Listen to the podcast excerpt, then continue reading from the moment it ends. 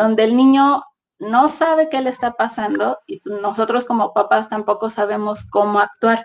Por eso es que es importante nosotros de este lado comprender esta etapa, saber qué cambios están ocurriendo en el niño y la niña y cómo podemos ayudarlos, porque al final en la medida que los ayudemos, nos ayudamos a nosotros. ¿Tienes dudas sobre la educación de tus hijos? ¿Te has preguntado si hay otras alternativas a lo tradicional? Soy Daniela Rivera, mamá de dos niñas que no van a la escuela. Soy defensora de la infancia, de la crianza respetuosa y del aprendizaje autodirigido. Me dedico a acompañar a familias en el proceso de desescolarización, tanto a familias que eligen estar dentro de la escuela como a las que eligen salirse completamente del sistema educativo. Les ayudo a diseñar su propio modelo de aprendizaje, basado en los deseos que tienen para sus hijos. Aquí vas a escuchar a expertos que nos ayudarán a darnos cuenta de que otra educación es posible. Vamos a compartir lo que sabemos y si tienes dudas, por favor, háznoslas llegar. Esto es para que tú tomes la opción que más te convenza. Hola a todos, ¿cómo están? El día de hoy vamos a hablar sobre un tema súper importante con mi querida Vanessa Rivera. Bueno, ella es licenciada en psicología educativa, especializada en terapia del juego y también es mamá. En esta ocasión hablaremos sobre cómo acompañar a nuestros hijos preadolescentes hacia la adolescencia. Muchas gracias por estar aquí. Por favor, mándanos tus preguntas y sugerencias que con todo gusto nosotras responderemos. Sí, que fue un tema que, bueno, a ti ya ves que te lo pidieron y yo cuando lo publiqué, bueno, pues así fue así de, ¿qué hora? ¿En dónde? O sea, fue así como un súper tema de algunos este, conocidos, algunos este, pacientes que tuve. Entonces, pues sí, que mientras más también nos pregunten, pues se puede poner mejor Sí, claro, porque también nosotras podemos hablar desde nuestra experiencia, lo que hemos visto, hemos vivido, pero también estaría importante si, los demás nos retroalimentan también, ¿no? Sí, porque al final, o sea, la adolescencia, a pesar, bueno, pues ya entrando a lo mejor este, en el tema, a pesar de que es una etapa que ocurre, o sea, pues a todos atravesamos por esa etapa, eh, los niños atraviesan por esa etapa, o sea, al final, pues todos somos este, diferentes. O sea, hay niños que empiezan antes, las niñas en especial, hay niñas que empiezan como después con los cambios. Entonces, pues sí, cada experiencia puede ser un poco diferente. Hay quien dice, no, pues a mí me fue re bien, pero la adolescencia me fue fatal, ¿no? O hay quien dice, no, se está insoportable, parece adolescente y apenas es un niño, es por este tema de que son cambios tremendos, ¿no? O sea, por lo que dicen los libros, es una etapa que ocurre entre los 9 y 14 años, donde el niño experimenta cambios físicos, biológicos, eh, son más internos que externos. O sea, sí hay cambios externos visibles, pero la revolución es más interna, más la parte biológico hormonal y bueno, pues en eso se junta con los psicológicos, emocionales y cognitivos, ¿no? O sea, todos estos cambios provocan una gran crisis en el desarrollo, donde el niño no sabe qué le está pasando y nosotros como papás tampoco sabemos cómo actuar. Por eso es que es importante nosotros de este lado comprender esta etapa, saber qué cambios están ocurriendo en el niño y la niña y cómo podemos ayudarlos porque al final en la medida que los ayudemos, nos ayudamos a nosotros. Sí, así es. ¿Sí? O sea, pues bueno, vamos este, a entrarle. Igual de, entrada, este, los cambios físicos ya los vamos a ver. O sea, son, son algunos, eh, son de mucho impacto para el niño, entonces eso provoca que a nivel psicológico pues también exista una gran crisis en el desarrollo. Es una crisis que no podemos evitar, o sea, también tenemos esta como cultura de querer sobreproteger a los niños, de querer sobreprotegerlos y de querer evitar sufrimientos, dolores, que no les pase nada, pues eso es imposible. O sea, no podemos evitar esta crisis y lo mejor es entenderla para poder ayudarlos. Eh, pues en esta etapa el niño presenta una intensa necesidad de independencia, ¿no? A la vez, o sea, quiere total independencia, pero de repente quiere dependencia, es dependiente de los, de los papás y pues esto es una dualidad para ellos y también nosotros como papás, ¿no? O sea, hace un segundo estás diciendo, déjalo, yo puedo, y al otro segundo ya estás diciendo, mamá, necesito ayuda o papá, y vemos la frustración tal vez porque no lo pueden hacer como ellos lo imaginaron y lo pensaron. Entonces aquí es donde nosotros debemos de estar como súper pacientes, ¿no? O sea, también entender que para ellos es el comienzo de un duelo por la infancia que están empezando a perder.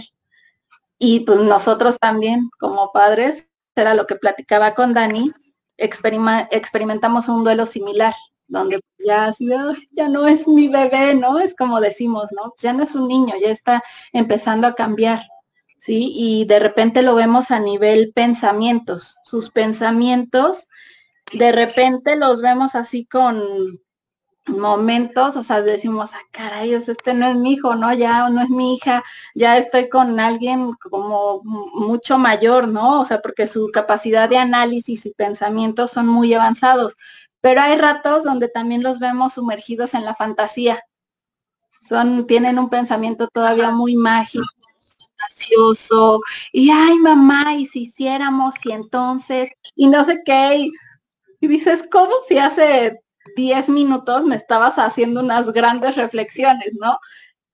Y es normal, o sea, es normal y tenemos que pues tomarlo así y con mucha paciencia y acompañarlos, o sea, muy amorosamente para que el niño también no se sienta como bichito raro, porque sí se llegan a sentir así de, es que qué me está pasando, es que pues ni yo me entiendo, entonces menos me entienden mis papás. Cuando hay hermanos más pequeños, existe este tema de pues yo quiero ser todavía pequeño como él, la rivalidad es que porque a, ella sí, este, todavía la consientes como si fuera chiquita, pero pues yo qué, entonces, o sea, es una etapa pues compleja, ¿no? Los cambios en el estado de ánimo, no, bueno, pues también, o sea, los podemos ver en un momento llenos de alegría y en otro así como de tristeza, mucha tristeza y ¿qué pasó, no? Se van a los extremos, ¿no? La situación o sea, si ellos este, pensaron una situación, algo en la comunicación con los papás, con los hermanos, con los amigos, la pensaron de una manera, lo idealizaron y dijeron, así es. Si no es como ellos lo pensaron, entonces ya es así terrible.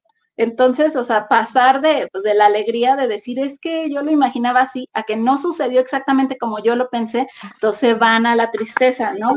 Que la película de, de Intensamente es un buen ejemplo, ¿no? Con Rainy, donde pues de repente estaba bien, de repente estaba mal y bueno, pues es, es una película muy padre donde a lo mejor en algún momento la vimos y la vieron, este, a lo mejor teniendo a su preadolescente cuando era todavía muy chiquito, sería una buena oportunidad de retomarla para que él se entienda y nosotros pues volver como a ver qué pasa en su, en su cabeza con estos cambios que, están viviendo.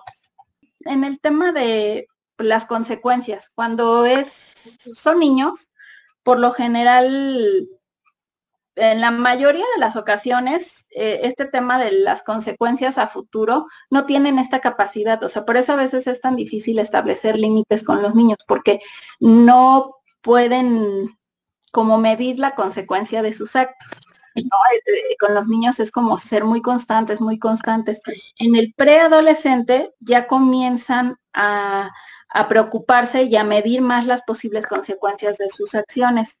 Esto pues, representa uno de los primeros indicios del pensamiento maduro y para nosotros como papás es una gran oportunidad para establecer una comunicación asertiva con ellos, que es también como todo un tema, ¿no? De decir cómo me comunico con ellos.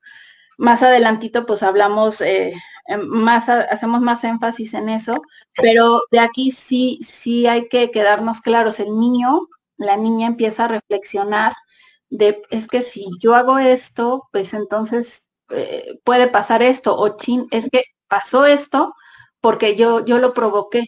Entonces de repente también hay una gran crisis.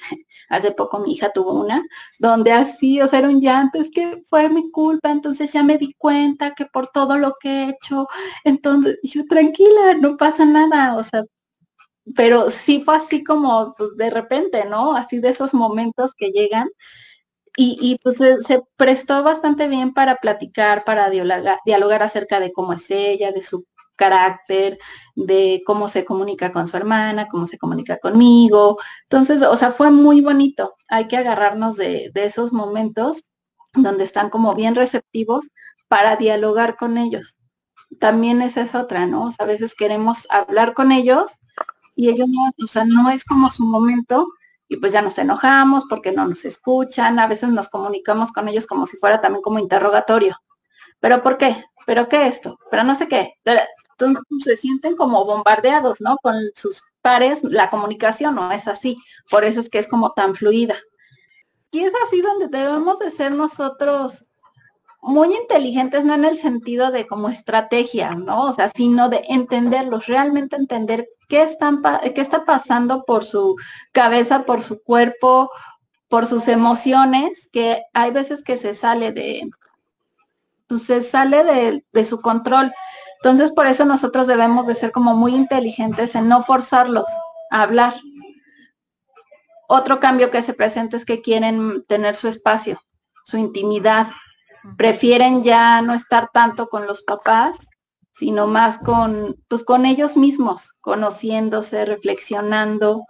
Eh, entonces es como darles ese chance, o sea, darles ese chance, esa privacidad, ese momento para que ellos tengan, hay veces que pues también si tienen hermanos más grandes, más pequeños, pues ya no quieren estar con ellos, quieren tener su espacio, prefieren leer, prefieren ver algo, prefieren dibujar, prefieren escribir. Se vale, o sea, hay que darle su espacio, no hay que forzarlos también a juega con tu hermano, juega con tu hermana, o ay, ven, ayúdame, o ay, ven. O sea, hay que darle su espacio. Obviamente hay que estar atentos, ¿no? No es tampoco normal que todo el tiempo se estén aislando. Eh, también aparecen nuevos miedos. De repente ya tienen miedo a hacer el ridículo, eh, aumenta su pudor, a su cuerpo como empieza a ver el cambio de su cuerpo, que a lo mejor pues para otros es como, ni lo notan, ¿no? Pero pues ellos obviamente pues es su cuerpo, lo están conociendo y de repente pues pueden sentirse como pues también avergonzados de su cuerpo, de que va cambiando, de que pues van aumentando los pechos, en los hombres los testículos, entonces así como, híjole, ¿qué me está pasando? Entonces aquí debemos de tener mucho tacto, o sea, de repente así de, ay, eh, ya es el orgullo, es que lo anunciamos a toda la familia, ¿no? Es que ya le está saliendo el vello, es que ya esto, no, o sea, para el niño, pues no, no está padre. O sea, nosotros no andamos hablando de todo eso delante de, otras personas y así a, que todo el mundo se entere, ¿no? Entonces, ¿por qué no respetar a ellos su privacidad? ah, mira, por aquí hay una pregunta. Sí, ¿Se vale dejarlos estar tiempo en las redes sociales? Pues es todo un tema. Tiene que ver como con, su, con el grupo en el que quieren encajar, ¿no? Me imagino. Es que sí, o sea, creo que en estos tiempos no podemos resistirnos a que estén en las redes sociales. O sea, sería como aislarlos, ¿no? O sea, porque ellos tienen una eh, necesidad muy grande de pertenecer a un grupo. Y ahorita, o sea, antes pues era el pasar tiempo juntos, las llamadas telefónicas. Digo, ahí sí, yo me acuerdo que yo me la pasaba horas hablando con mi mejor amiga, con mi mejor amigo en el teléfono, horas y horas y horas y horas y horas y horas. Y pues es lo que ahora pues son las redes sociales, ¿no? Entonces el no permitirles es como aislarlos, como no dejarles que pertenezcan a este grupo, eh, porque pues también los, los amigos son referencia, para construir también sus pensamientos y actitudes y todo el tiempo tratan de agradarlas. Sí es importante dejarlos estar en las redes, creo que es válido supervisarlos. Mm, si yo sí soy de la idea, no, no sé, a lo mejor a veces soy una mamá un poco controladora o protectora, o sea, como que es un estilo y afloja, o sea, sí se vale eh, que tengan las redes, pero pues también nosotros estar al pendiente de cómo es la manera en cómo interactúan, pero también lo que no recomiendo es que, o sea, él publica algo y la mamá está comentando. O sea, mm, porque, o sea, lo está comentando para sus amigos, no para que la mamá venga y diga, hey, te estoy vigilando, ¿no? Ya lo viste, o sea, en, en privado, si hay algo que crees que está fuera de lugar, pues lo pueden platicar oye, este, pues vi que compartiste esto, me inquieta un poco, es realmente tu manera de pensar o, o, qué fue lo que sucedió. O sea, ver también el contexto en el que se dieron las cosas. Entonces, creo que sí se vale, pero pues siempre con manejar esto con mucho tacto, o sea, así como su pudor, así como todos los cambios que están viviendo con mucho tacto, también esto es un, tema que debemos saber manejar para que no se sientan como invadidos, vigilados, eh, que no se sientan pues así, que los estamos todo el tiempo hostigándolos, ¿no? Que estemos detrás de ellos. Ahorita en, este tiempo, no sé si, si me escuchan bien porque dice Heriberto que me escucho lejos, pero no sé si también digo, en este tiempo eh, de eh, cuarentena, pues también deben tener una forma de comunicarse, ¿no? Con sus amigos. Sí, o sea, ahorita sí de plano, o sea, este tema de la socialización les ha pegado mucho a, pues, a los niños, adolescentes, preadolescentes, o sea. también a ti también, aislada en una ciudad nueva. Sí, o sea, definitivamente tenemos que ser empáticos con ellos. Tú, Dani, tienes este, pues totalmente una niña que encaja en, esta etapa de preadolescencia. Y, y también digo, siempre he sido muy abierta con ella, hablándole siempre claro, pero aún así cuando entró en la preadolescencia a los nueve años, yo empecé a ver que a los nueve años empiezan a tener cambios físicos y, los cambios emocionales porque digo, yo empecé a ver que a los nueve años empezaba a gritar así de la nada de no, no quiero, o, o, algo por lo que ella me respondía normal, ahora respondía gritando, alterada, enojada, y yo le decía, ¿por qué me hablas así? ¿No? O sea, siempre hemos tenido la comunicación abierta. Me decía, es que no sé, mami, no sé. Entonces, pues ya yo leyendo y todo, me, empecé a, ver esta etapa preadolescencia, porque tampoco yo era muy consciente de que había una etapa antes de la adolescencia. Entonces, empecé a conocer más de esto.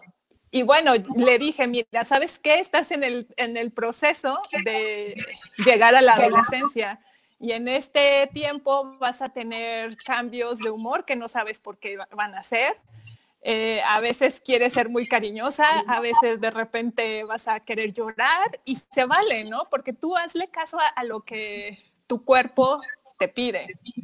Y yo voy a tratar de ser comprensiva también, aunque a veces también, pues, cada quien estamos en nuestro estado de ánimo y pues de repente que te grite dices, oye, me calma tampoco, ¿no? O sea, tampoco sí. seas así. Sí. Está bien que, que sí tengas tus arranques, pero también hay que respetar. Sí, exacto. No hay que confundir el tema de ser pacientes comprensivos y empáticos con ser 100% permisivos y no establecer límites. O sea, los límites tiene que haber desde chiquitos hasta pues que uno está grande y límites, ¿no? Entonces, eso es algo que no se debe de perder. Daniela dice, ¿a qué edad empieza la preadolescencia? Pues más o menos entre los nueve años. En las niñas es donde empieza antes. Sí. Los niños como, como que sus cambios son poco a poquito y más graduales y empiezan un poquito después. O sea, la verdad es que eso sí, sí, este, pues sí se ve, ¿no? En los niños todavía 10, 11 años, ellos andan como pues muy en sus rollos de pues cosas de niños, ¿no? En, en estar con sus amigos, que sí los videojuegos, que, o sea, están todavía más como en esa etapa y las niñas, pues es que también biológicamente, internamente y físicamente, pues ya empieza a haber cambios, ¿no? Entonces, en las niñas es un poquito antes. ¿Es posible que la adolescencia se adelante entre hermanos? Mi hijo de 12 ya está en evidente proceso. mis hijas de 9 y 10 están como entrando a la pubertad. No sé si sea bueno o malo, si hay alguna estrategia para detenerlo o si lo mejor es dejarlo fluir. Híjole, pues no, pues aquí cada niño, ¿no? O sea, al principio lo decíamos, cada niño tiene como su proceso, no podemos detener algo que ya empezó. Entonces, más bien, y aquí, por ejemplo, es tu hijo, él es varón y tiene 12 años, entonces, él ya está empezando, ya está muy evidente con todos estos cambios. O sea, la pubertad habla como del cambio a nivel biológico. Y adolescencia o preadolescencia es como más también a nivel este, psicológico, emocional. Entonces, pues aquí les, les no, estás en, edad, en edades de 9, 10, 12, o sea, te va a tocar como a lo mejor la gran crisis de uno y ya está saliendo y ya te va a empezar a entrar la otra. Y si es muy cierto que entre hermanos, pues obviamente se copian actitudes, entonces puede ser que se adelanten un poquito. Entonces, pues bueno, no sé, tú, Dani, que tienes también más o menos en etapas similares, ¿cómo, pues cómo te va? Sí, yo tengo de casi 11 y 9. Entonces, sí, la de 9 se adapta más a la de 11 que al revés, que la de 9, que la de 11 a la de 9. Entonces, yo creo que sí, la, la, pequeña, los pequeños se, se, aceleran un poco más al, al tiempo. Sí, y aquí es, también es importante que lo sepas manejar con tu hijo de 12 años, porque también ellas están aprendiendo de cómo es tu relación con él y a futuro van a, van a esperar que sea así.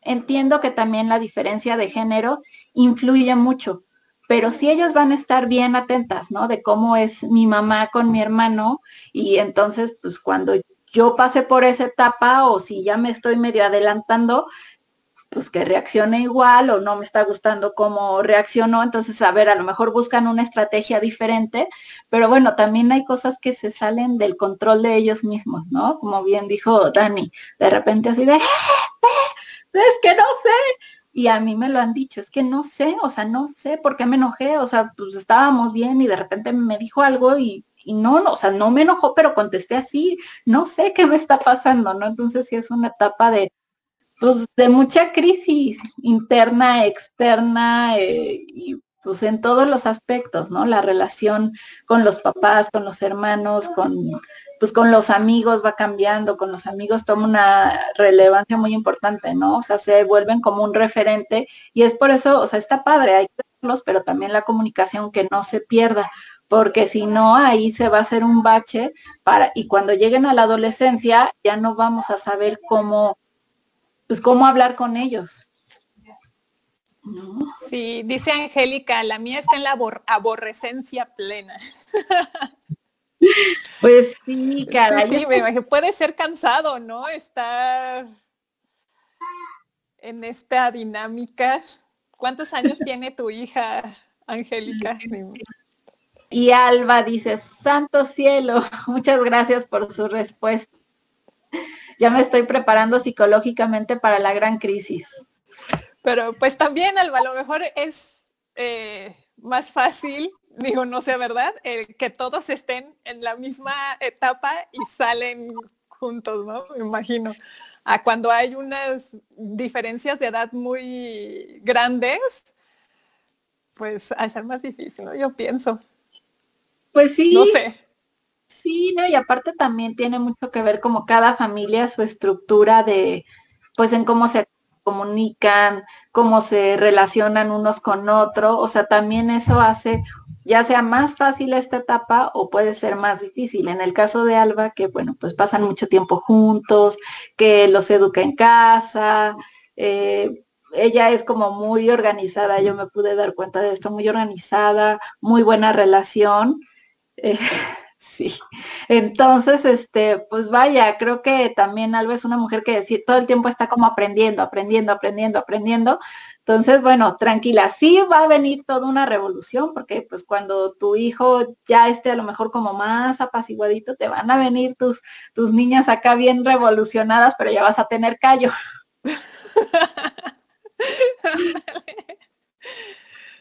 Sí, sí, me siento como en la etapa de leche y pañales, pero remasterizada.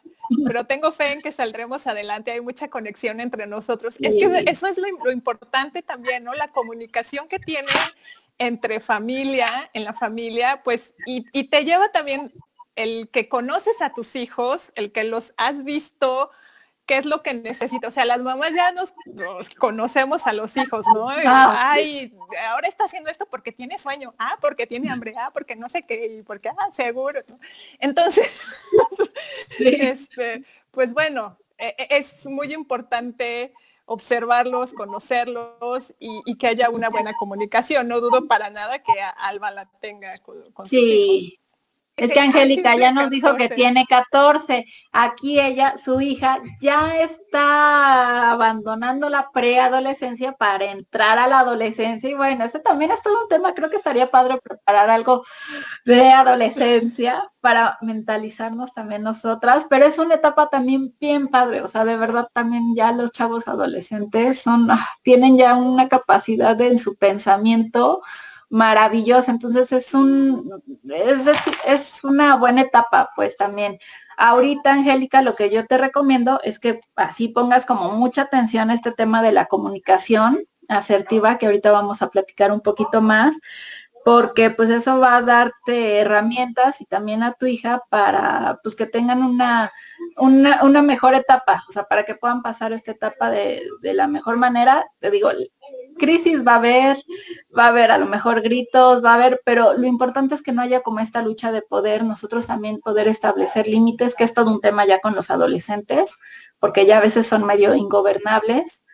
Pero pues a ver, ahorita ahorita echamos este una platicadita de comunicación para contestar otra pregunta.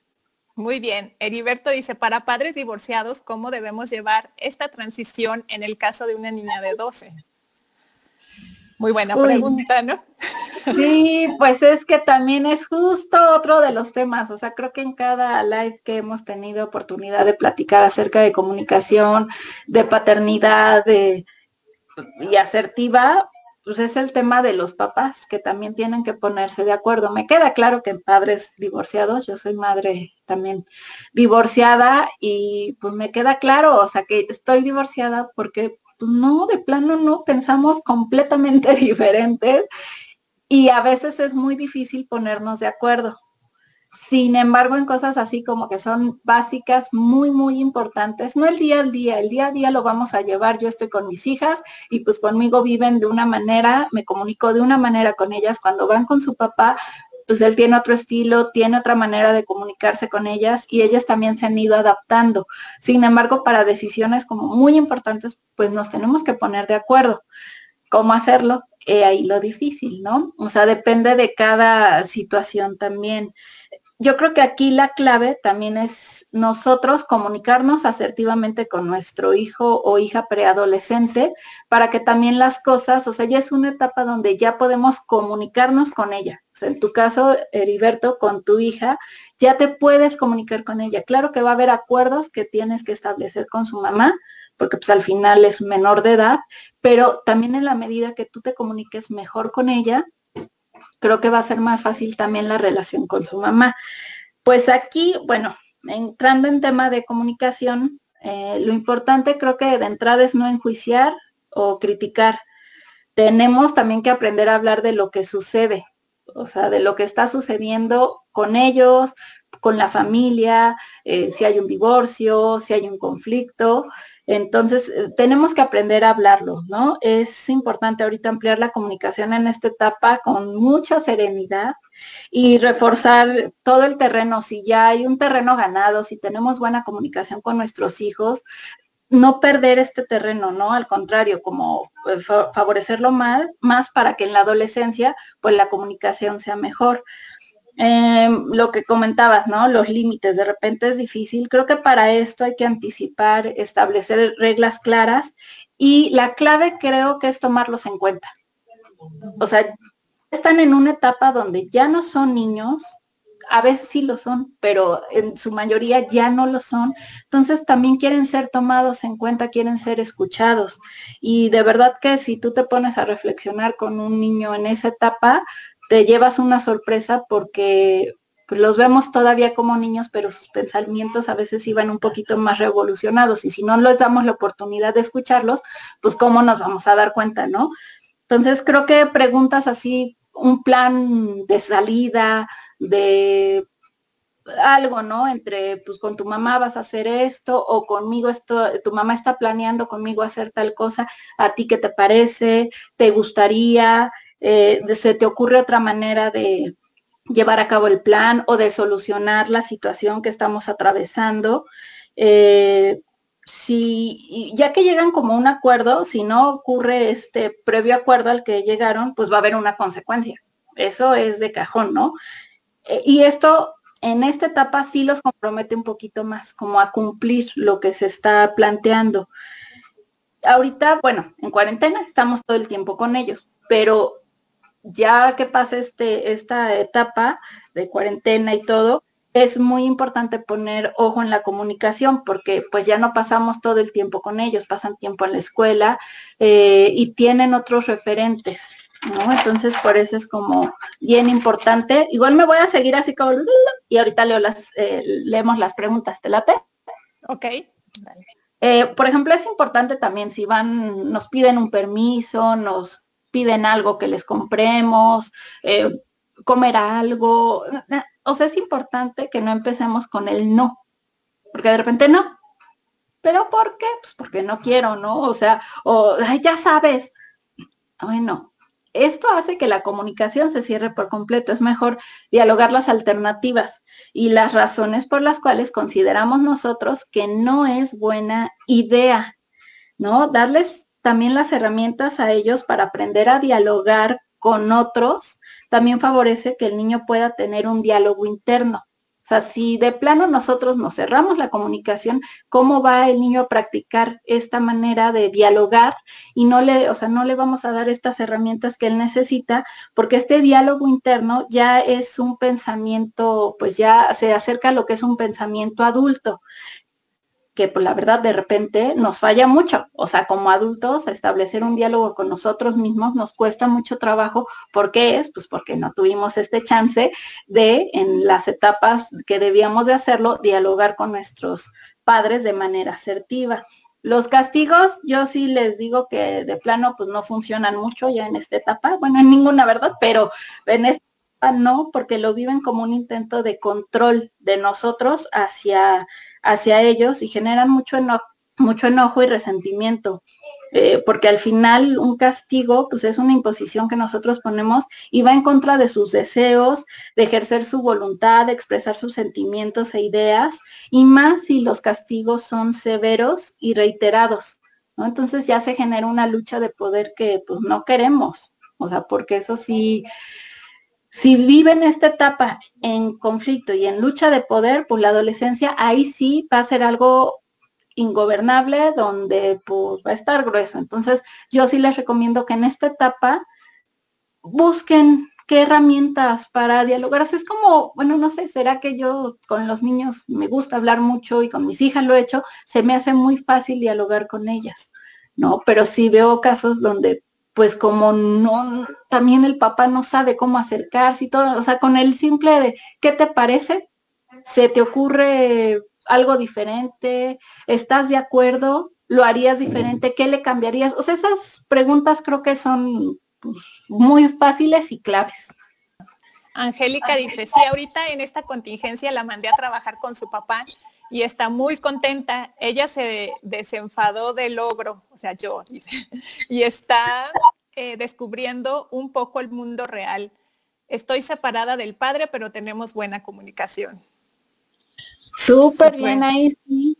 Fue una muy buena, pues, estrategia tuya porque sí, o sea, definitivamente creo que convivir 24 horas del día con una chica de 14 años, ambas pues son mujeres, o sea, sí de repente puede ser como una crisis y pues esto está bien, así como dice, ¿no? O sea, para que descubra un poco el mundo real, que sí es bien importante que los vayamos sacando de la burbuja que de repente los tenemos, ¿no? Donde todo es maravilloso o donde los dramas que viven en casa esos no son nada, ¿no? O sea, afuera hay situaciones reales y, no todo también es como lo vivimos en casa. Exactamente, dice Alba.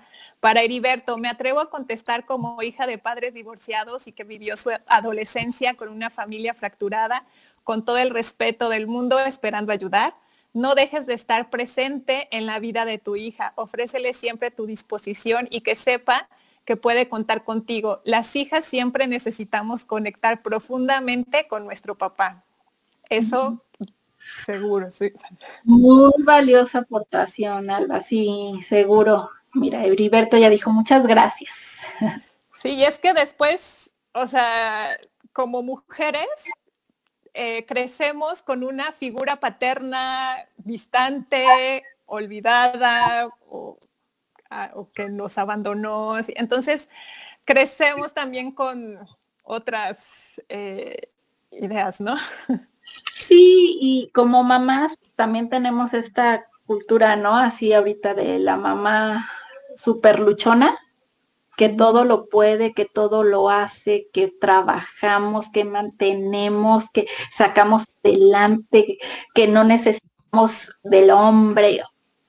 Pues bueno, a lo mejor nosotras, mamás divorciadas, tal vez no necesitamos, pero nuestras hijas sí. Y ahí es donde debemos de dejar a un lado también como mamás nuestro enojo. Aquí Alba dice, por favor, Heriberto, no te separes este, de tu hija, no, o sea, está siempre presente, pero también el consejo para pues, la mamá también de su niña es que deje estar presente. De repente sí somos como muy celosas y nuestro enojo nos lleva a decir, ah, no, pues no quisiste estar conmigo, X, no sé cuáles sean las circunstancias, este, Heriberto, desconozco, este, que el hecho de que estés aquí presente, escuchando, habla muy bien de ti y de que estás comprometido, pero pues a veces como pues, pareja, pues no funcionamos, entonces ya pensamos que no funcionamos, entonces tampoco como padres, y no es cierto, ¿no? Aquí es importante pues como el diálogo y el, pues en la medida de lo posible llegar a acuerdos y si no, pues lo que te digo, estás en una buena etapa donde puedes este pues establecer tú con tu hija una muy buena comunicación. Sí, muchas veces también, o sea, como mamás decimos, mm, prohibimos a nuestras hijas ver a su papá. Digo, no, no es, yo no hago eso, pero sí hicieron eso conmigo. Entonces, fue algo terrible, muy doloroso, que, digo, no, no, tiene por qué ser así, ¿no? O sea, no tenemos por qué cargar como hijas con el enojo de, la mamá enojada, ¿no? O sea, no lo tenemos que, cargar. Entonces, sí es muy importante, Heriberto, que, que estés cerca de tu hija, o sea, hablar con ella. También se vale decir, ¿sabes qué, hija? No sé cómo acercarme a ti ¿qué te gustaría? O sea, no soy un papá experto, o sea, o sea, no sé hacer, no sé cómo, ¿no? O sea, decir, no sé cómo, ayúdame. Entonces, pues también ella podrá sentirse importante y dar su opinión, ¿no? Sí, y es que como padres sentimos esa gran responsabilidad y a veces se vive como una carga, entonces no disfrutamos como el proceso. Y creo que aquí se vale el decir, híjole, es que no sé cómo hacerlo. Si me ayudas, pues órale, y si tú tampoco sabes cómo hacerlo, entonces dame chance, déjame, pues déjame preguntar, déjame investigar, hemos platicado que el internet y eh, es una gran herramienta, debemos de utilizarla a nuestro favor, entonces podemos buscar y en caso de que estemos como totalmente perdidos, o sea, porque para mí se me hace muy fácil encontrar las palabras exactas, busco, ah, educación, y ya tengo todo, pero como papás así de ching, ¿cómo lo puedo buscar? Pues tampoco, o sea, también se vale acercarse a un especialista y preguntar, oye, ¿cómo le hago? ¿Por dónde esto? Y, se vale, ¿no? O sea, se vale. Sí, Dice Agustín, en las generaciones anteriores estos hechos los vivíamos de manera inconsciente. En el presente empiezo la década de los 70. Esa es la razón de, comentar, de comentario de que su programa me ayuda a entender y aprender el tema. Mi pregunta es, ¿es correcta la manera como abordo el tema? Pues sí, ¿no? O sea, de que dice que de lo que pasó en generaciones anteriores, ¿no? Que lo vivían de manera inconsciente pues sí, tal vez no había pues, las herramientas, no había la comunicación, pues hablar de, ni siquiera yo creo que para, para muchos es como también algo nuevo de decir, a ah, caray, o sea, es, yo, yo pensé que era bebé, niño, adolescente y adulto. O sea, esta etapa de la preadolescencia es como, pues también no, no, se habla mucho de ella porque creemos que no existe una etapa entre la adolescencia y, y la infancia y sí, o sea, antes pues menos se hablaban de estos temas, ¿no? Mi mamá, por ejemplo, me comenta mucho, así ya de repente eh, somos muy preguntonas, mi hermana y yo, así de, oye, mamá, ¿y tú qué es que? Ay, pues no sé, yo, ay, pero pues, ¿por qué no sabes? ¿Qué no preguntabas? Pues es que a nosotros nos decían, váyanse para allá, chamacos, esto es conversación de adultos. Y sí es cierto, pues no se hablaban como de tantos temas entonces, pues antes, bueno, a lo mejor la, expresión de vivirlo de manera inconsciente, pues eh, podría ser o no podría ser. O sea, pues sí es que era totalmente diferente la manera en cómo, no sé, cómo educaban en esa etapa. A mí ya me tocó una escuela, a lo mejor por eso se me hace como tan fácil también comunicarme con mis hijas, porque yo crecí en una escuela activa donde había asambleas y entre todos tomábamos las decisiones, ¿no? O sea, si un niño pues se llevaba un reporte o ya un castigo pues más severo, o sea, de pues un citatorio o algo así, era por medio de una asamblea y todos votábamos. Entonces, creo que pues yo ya tuve como pues otras herramientas para poder también reflexionar sobre lo que estaba viviendo. Sin embargo, bueno, pues eh, también ya las situaciones familiares pues era pues era otro rollo y nos hacían como vivir de manera muy diferente, ¿no? Sí. Y yo creo que todavía siguen repitiéndose esos patrones de, educación hasta la fecha, pero pues hay personas que, que nos dimos cuenta de que no era algo bonito.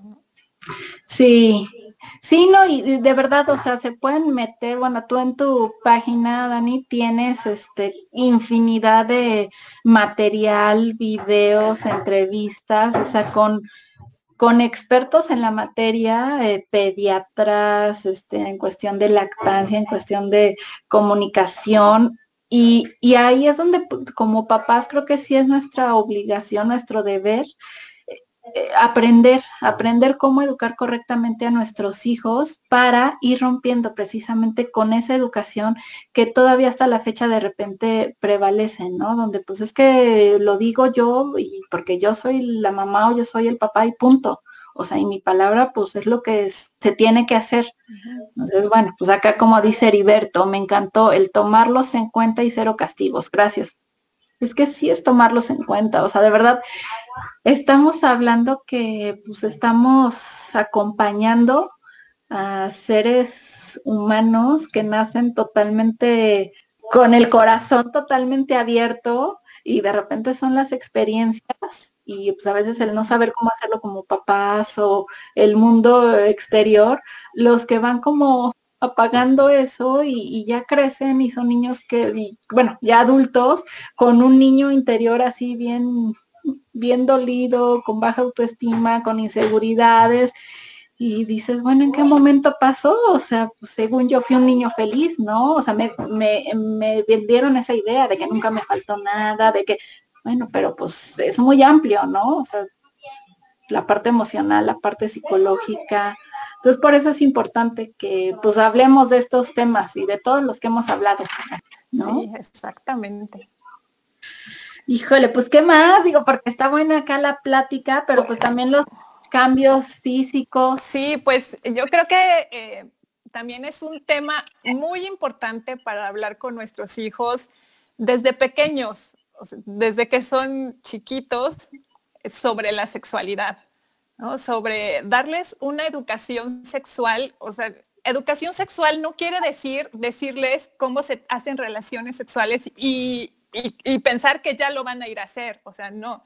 Ya los niños eh, que entran a la adolescencia, a las niñas que les brota el, pezón a partir de los nueve años, eh, el cuerpo empieza a cambiar. Entonces es muy importante explicarles, hablar con ellas y no hacer que se sientan eh, invadido, invadidas eh, o intimidadas por porque su cuerpo está cambiando.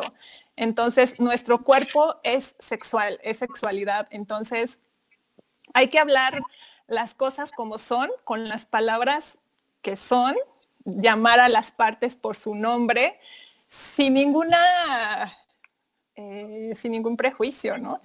Em, esto a los niños pues también les ayuda a tener seguridad personal, a, saber qué es su cuerpo, a saber qué partes son y qué partes tienen, cómo se llaman, qué partes pueden tocar los demás, qué partes no pueden tocar. Y, esto va a prevenir también abusos. Los abusos infantiles eh, digo, son muy, muy frecuentes. Entonces, este, la educación sexual es algo que se les tiene que enseñar a los niños desde que nacen, sin tener, o sea, de la forma más natural también.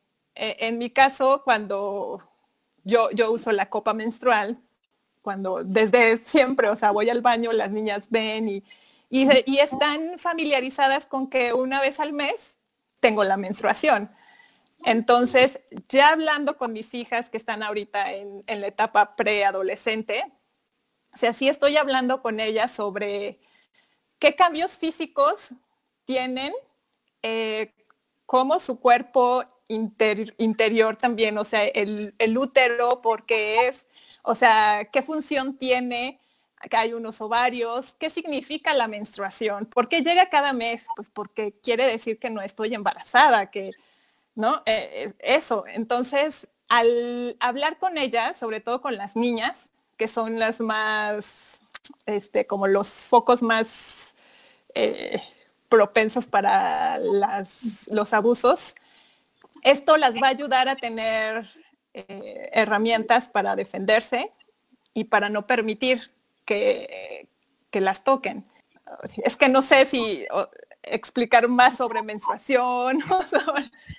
pues yo creo que es, que pues, es todo un tema. Sí, de hecho, es, es como una embarradita, o sea, a lo mejor como estrategias muy prácticas o consejos como muy prácticos que les pueden ayudar a los papás que están atravesando esta etapa con sus hijos, pero pues es todo un tema que hablar de cada cosa es este, pues es muy extenso, ¿no? O sea, pero pues sí, bueno, igual a lo mejor en los cambios físicos, pues como bien decías, ¿no?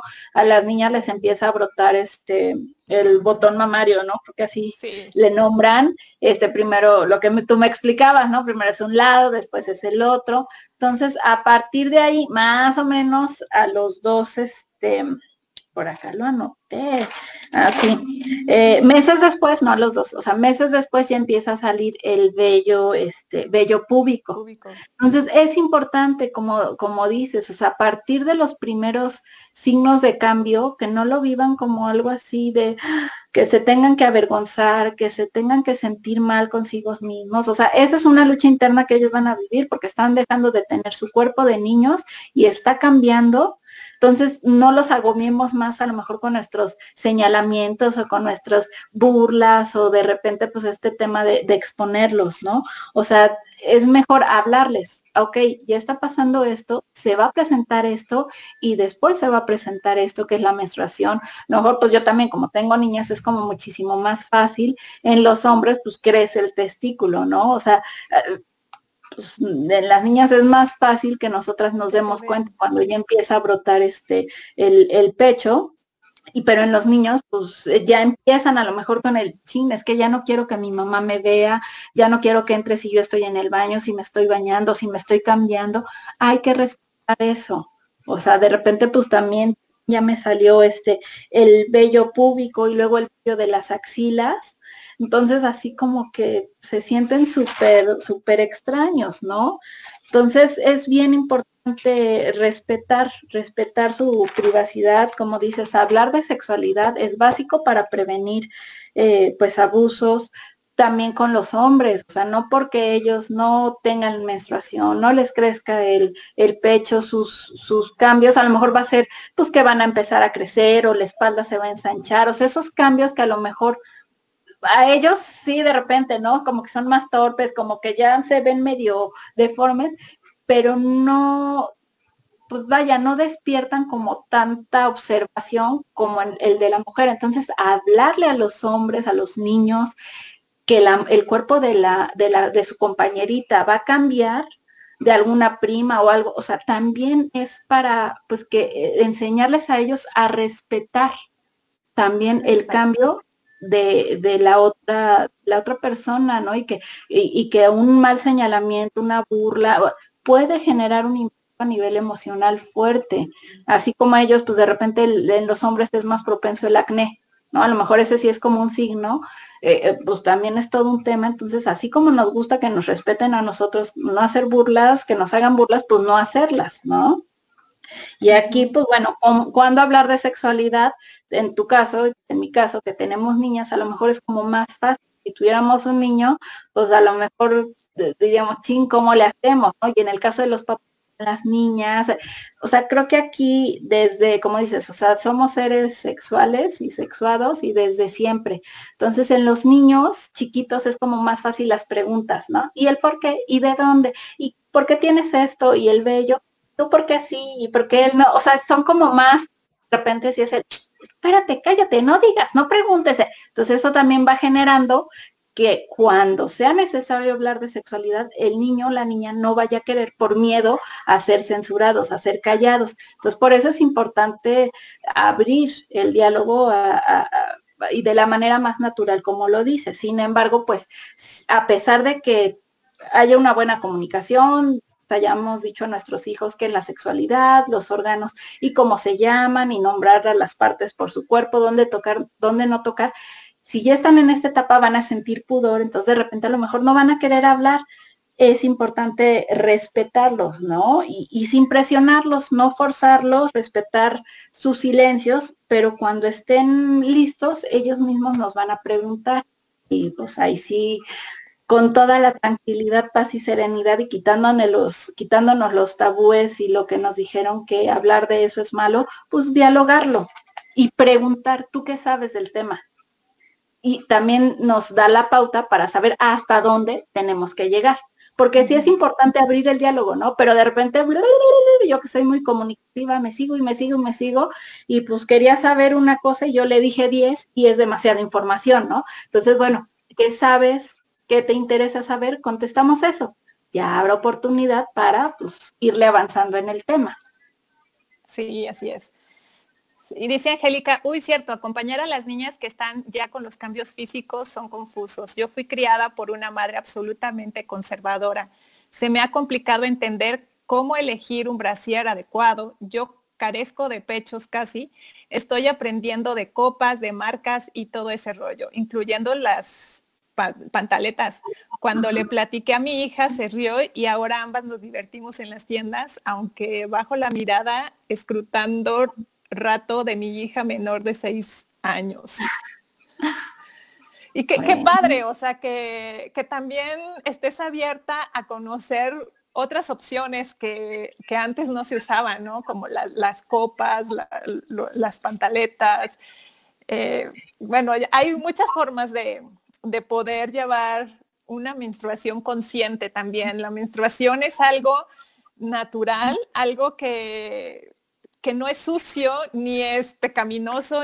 Sí, y acá tienen una gran aprendiz, su hija de seis años, ¿no? Que a lo mejor ella todavía está con el y guácala, ¿no? De repente a mí, este, Renata, le dije a mi hija chiquita, ella es así de todavía de repente, ay mamá, guácala, qué asco. yo, qué asco de qué, pues es sangre, es mi cuerpo y pues de ahí vienes tú y gracias a ese proceso y eso que hay dentro de nosotras estás tú aquí, todavía nada se me queda viendo así como que, ay, mi mamá está bien loca, ¿no?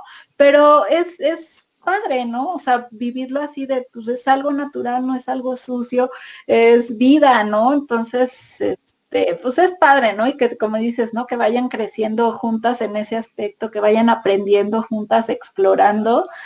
Y pues sí, vivir esta etapa maravillosa, o sea, sí puede ser una crisis, sí puede ser muy confuso, sí puede de repente no, no tener las respuestas para todo, sin embargo, el, el tener un hijo preadolescente, pues es una gran oportunidad para, pues para que a futuro podamos establecer un vínculo eh, pues mejor, más maduro, porque sí, sí es cierto, yo lo veo con mi hija, ella tiene nueve años, pero pues sí, todo mundo que la ve dice, no, bueno, es que parece de 11, ¿no? O sea, siempre ha estado como un poco más adelantada.